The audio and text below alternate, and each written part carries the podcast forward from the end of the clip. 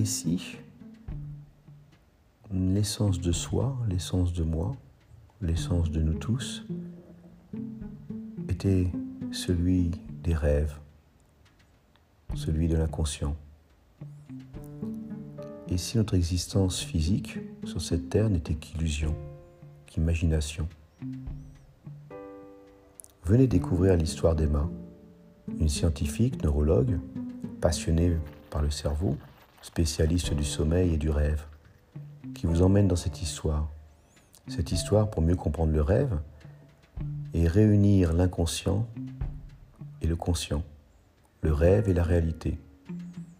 Au fil de son parcours, elle va inventer des solutions permettant d'unir les deux mondes. À très vite, chaque semaine un chapitre.